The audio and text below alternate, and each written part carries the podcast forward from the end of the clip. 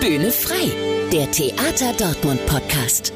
Ja, herzlich willkommen zur neuen Folge Bühne frei, der Theater Dortmund Podcast.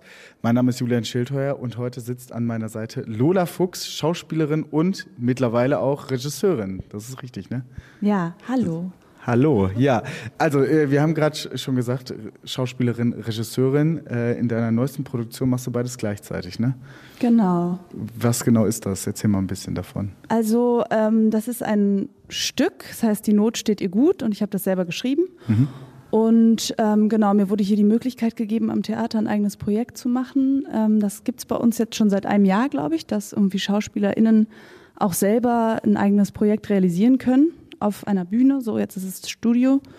Und genau, ich habe das selber geschrieben und habe lange darüber nachgedacht, ob ich auch Regie führen will oder so und dachte, vielleicht ist es besser, irgendwie das so kollektiv zu machen mit meinen KollegInnen. Und jetzt äh, mache ich das aber irgendwie. Aber wir arbeiten trotzdem so gut beisammen, denke ich. Ja. Ähm, und ich probiere das gerade aus. Also ich kann jetzt nicht sagen, wie ich bin Regisseurin oder sowas, aber ich übernehme gerade die Position, die von außen Feedback gibt und äh, Inspiration so reingibt und so. Wie funktioniert das äh, dann konkret bei den Proben? Also ähm, wenn dann alle irgendwie mal was sagen sollen oder eigentlich du ja trotzdem den Hut auf hast, wie funktioniert das Ganze? Genau, ich glaube, alle geben irgendwie ja ihre Sachen damit rein und haben Ideen und bringen die mit ein und ich schaue dann irgendwie, wie es von außen wirkt und dann finden wir gemeinsam eine Lösung oder sowas. Aber klar habe ich auch konkrete Vorstellungen. Hm, was ist dann, wenn ähm, einer der SchauspielerInnen bei einer speziellen Szene, wo du sagst, oh, da freue ich mich richtig drauf. Das ist einer meiner Lieblingsszenen und dann sagt, boah, nee, das würde ich aber ganz anders machen.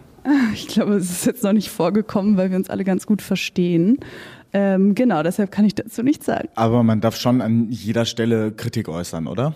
Äh, klar, klar. Okay, also wir sprechen gleich noch ein bisschen weiter über dein Stück. Du hast es ja selbst geschrieben, du führst Regie und du schauspielerst. Wir sprechen darüber, wie man das überhaupt schafft. Das wird heute unsere Folge sein ja, wir sprechen über Die Not steht ihr gut. Das ist ja auch äh, das Stück, was bald Premiere feiert, dein Stück. Aber lass uns erstmal vor allem über dich sprechen. Du warst ja nicht direkt am Theater, sondern hast einen kleinen Umweg genommen. Genau, also nach meinem Abschluss war ich zwei Jahre freiberuflich und habe gedreht und eigene Projekte gemacht im Kollektiv und auch äh, am Theater gearbeitet. Ähm, aber ich war eben nicht im Festengagement und das jetzt eben seit Gott zwei Jahren, ich weiß es nicht. What is time? Aber du hast auch schon angefangen, ein Zitat langweiliges Semester lang zu studieren. Ja, es ist schon so lange her, ich erinnere mich kaum. Ich glaube Kunstgeschichte und äh, deutsche Literatur. Das war dann irgendwie nach dem Abi oder so, ja. Aber das hast du dann nicht weitergemacht? Nee, nee. irgendwie bin ich da nicht weitergekommen. Ne? Ja, da fehlte wahrscheinlich die Kreativität, ne? Ah, pff, weiß ich nicht, was da fehlte, aber äh, irgendwie fehlte irgendwas, ja. Ja, das merkt man ja auch erst, wenn man es angeht und dann mhm. ausprobiert. Äh, warum sagst du dann jetzt, das Theater, das passt zu mir? Ja, ich weiß auch nicht. Ich glaube, ich kann jetzt kein großes Plädoyer gerade fürs Theater halten oder sowas. Dafür bin ich viel zu gestresst. Ähm, aber ja, es macht irgendwie Spaß, äh, so zusammen so Ideen zu entwickeln und Inspiration zu haben und was auszuprobieren und so Spaß zu haben. So ist es gerade zumindest bei der Produktion oder sowas. Und ja. Und bei der Produktion ist der Grund für den Stress, dass es gerade in der finalen Phase ist? Äh, ich glaube, viele Gründe. Ich mache das ja alles zum ersten Mal und weiß halt noch nicht so richtig, wie das alles läuft mit so Beleuchtungsproben und irgendwie dem Ganzen. Und jetzt haben wir das und so andauernd irgendwelche Termine und man kommt kaum zum Essen und rennt irgendwie durch die Gegend.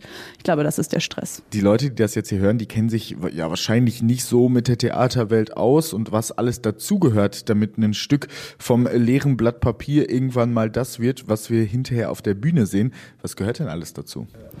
Ähm, genau, also das Schreiben war irgendwie ein relativ langer Prozess, dann immer wieder Feedback von Freundinnen und äh, Kolleginnen, wie von Marie, der Dramaturgin, dann super viel Streichen und dann irgendwie zusammen das lesen und anfangen, irgendwie Filme zu gucken oder so ein bisschen Inspiration zu sammeln, die einem vielleicht auch wichtig war, irgendwie in der Entwicklung des Stoffs.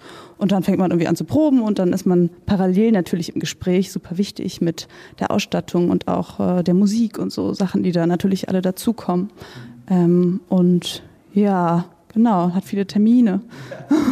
ja, unter anderem diesen Podcast-Termin, ne? Ja. Aber äh, zu den Proben und so, da gehört ja noch viel mehr. Es ist ja nicht so, dass du sagst, ja, diese Schauspielerin, die passt zu dieser Rolle und dieser Schauspieler, der zu der, ähm, sondern es geht ja auch noch um das alles drumherum, die Kostüme zum Beispiel. Mhm. Ja, ich glaube, diese ganzen Beleuchtungsproben, die Toneinrichtung, die äh, Entwicklung der Musik und wir haben auch Live-Kamera dabei Das heißt, äh, genau, so Kamerazeugs, dann haben wir Videos vorher produziert, die müssen geschnitten werden, da muss Musik runtergelegt werden. Ähm, genau, Kostüme werden angefertigt, das Bühnenbild wird angefertigt, wird aufgebaut, die Requisite äh, muss irgendwie Sachen kaufen oder selber herstellen. Und äh, also gehört wahnsinnig viel dazu. Ja. Ganz kurz, die Videos braucht ihr wofür? Die Videos sind auch an der Inszenierung, genau. Wir haben praktisch so vorproduzierte, lustige Videos. Ähm, beispielsweise ein Imagefilm, weil es ja um diese zwei Coaches geht in der Story. Genau, so ein Werbeimagefilm und so, genau, ein paar ja, lustige Videos haben wir vorher produziert. Ja, lass uns mal auf das Stück eingehen. Die Not steht ihr gut, heißt es.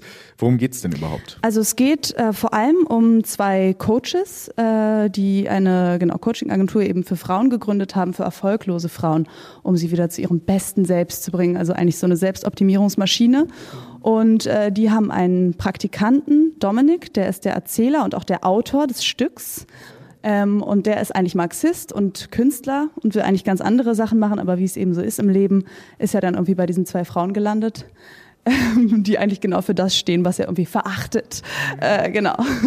Kapital schlagen. Das klingt nach sehr viel Konfliktpotenzial. Genau, genau. Und diese zwei Coaches haben auch einen Investor, ohne dessen finanzielle Unterstützung und Kapital sie das sozusagen alles gar nicht hätten aufbauen können. Und der ist so ein bisschen so ein äh, junger, liberaler FDP-Typi, äh, der ziemlich evil ist oder Ansichtssache.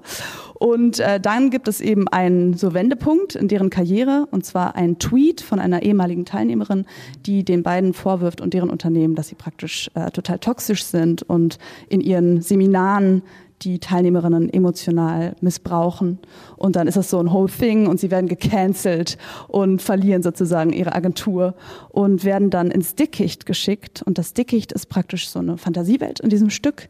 Ähm, und da kommen alle hin, alle verlorenen Seelen, die es praktisch nicht geschafft haben, etwas aus sich zu machen und gescheitert sind sozusagen. Okay, und äh, kann man sich dann aus diesem Dickicht befreien? Oder? Das ist die große Frage. Das ist die große Frage, die natürlich dann offen gelassen wird. Wir wollen es natürlich noch äh, spannend lassen ja. ähm, für alle, die sich das angucken wollen. Aber da scheint ja viel Aktuelles auch drin zu sein. Also Cancel Culture, mhm. ähm, Tweets, dann natürlich dieses, was auch ich als junger Mensch, du vielleicht auch als junger Mensch äh, spüren, ähm, dass man immer irgendwie sich also immer mehr machen muss, sehr viel aus sich mhm. herausholen sollte mhm, nach mhm. Gesellschaftsbildern. Also ist das auch so ein bisschen, was du aus deinem Leben mitgenommen hast, würdest du das sagen? Also ich glaube nicht persönlich privat, aber auf jeden Fall eine Entwicklung, die ich natürlich irgendwie in der Welt um mich herum beobachte oder sowas. Also mhm.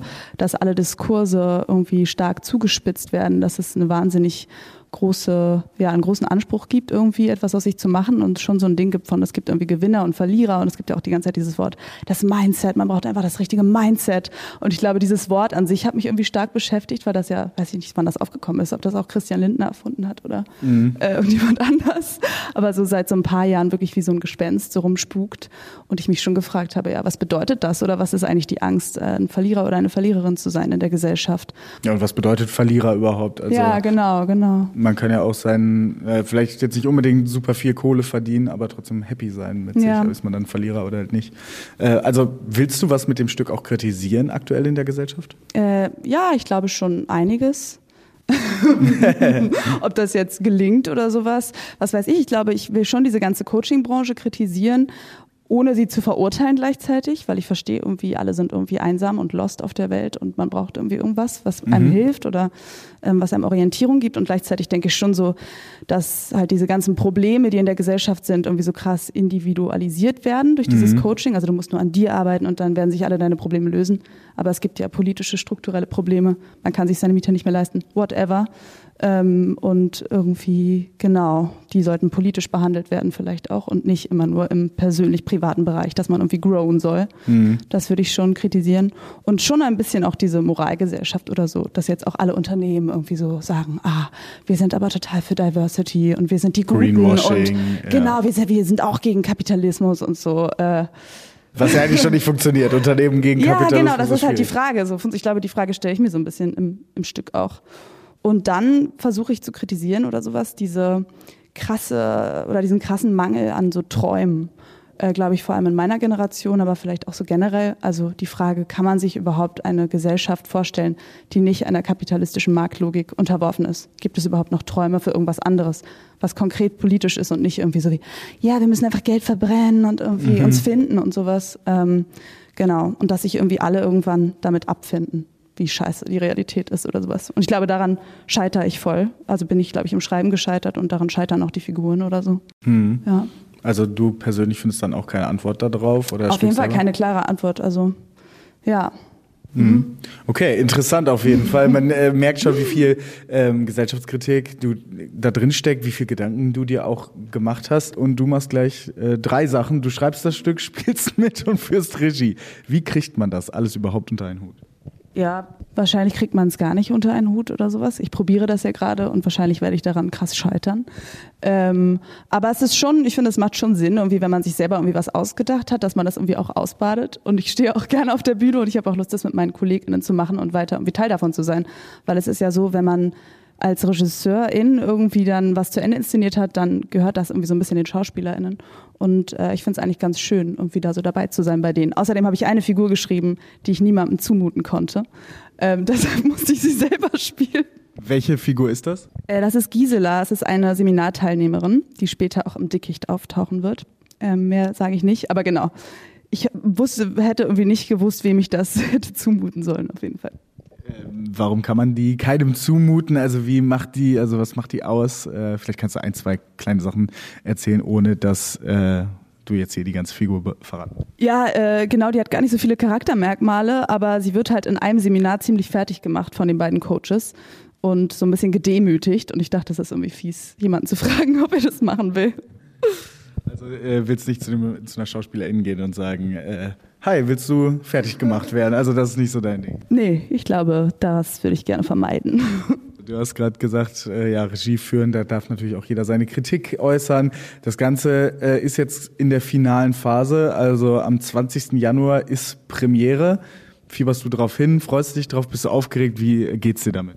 Ich freue mich mega drauf. Ich freue mich voll, wenn irgendwie endlich mal Leute drin sitzen und man so Reaktionen bekommt. Und ich merke gerade, dass es super toll ist, weil heute ist ja der erste Tag auf der Bühne und man sieht das erste Mal dieses Bühnenbild und es sieht alles mega toll aus. Und ich freue mich schon, aber ich habe natürlich auch Angst, dass es alles total langweilig wird und niemandem gefällt oder irgendwie gar keinen Sinn macht. Aber ich glaube, das sind normale Ängste. Ja, also kann ich mir vorstellen, wenn es so ein riesiges Projekt ist, auch mit so viel Herzblut, äh, was du da natürlich auch da reinsteckst, kann ich mir vorstellen, ist auch sehr, sehr viel Aufregung dabei oder sagst du, ich arbeite gerade so viel, da habe ich keine Zeit für Aufregung? Doch, auf jeden Fall Aufregung. Und vor allem genau, halt, wenn man so Sachen selber geschrieben hat, dann ist es ja schon peinlich irgendwie. Kann man sich nicht von distanzieren. Hat man gemacht, hat man gedacht, hat man aufgeschrieben.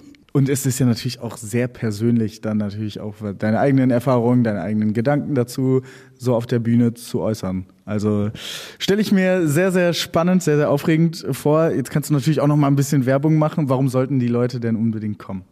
Also ich glaube, es wird vor allem lustiger Abend und dass mein großer Versuch war im Schreiben und auch jetzt im Erarbeiten mit meinen KollegInnen, dass man diese ganzen Themen, die jetzt irgendwie immer so groß und wichtig und was weiß ich daherkommen, schon ziemlich konkret und auf humorvolle Weise auf die Bühne zu bringen.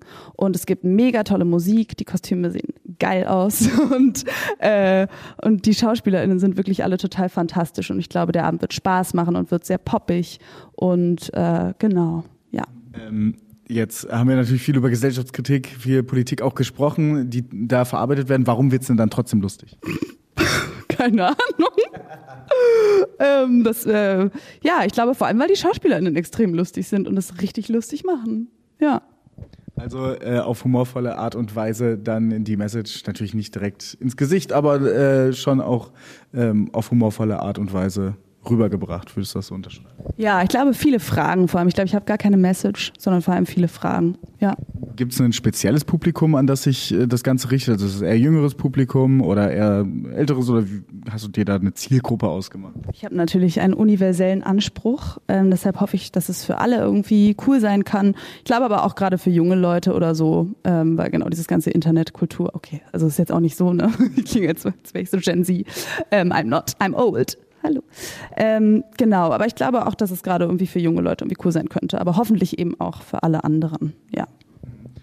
Okay, also äh, ein sehr, sehr aktuelles Stück, was wir dann da sehen können. Am 20. Januar hat Die Not steht ihr gut Premiere hier äh, am Theater Dortmund im Schauspielhaus. Und dann wünsche ich dir eine ganz, ganz erfolgreiche Premiere, einen äh, tollen ersten Auftritt und natürlich danach tolle Shows. Und wer Bock hat, sich das Ganze anzugucken, der kann sich auf der Seite des Theater Dortmunds natürlich auch Karten kaufen und dann natürlich kommen. Wir würden uns natürlich freuen. Und ich danke dir, dass du heute hier warst.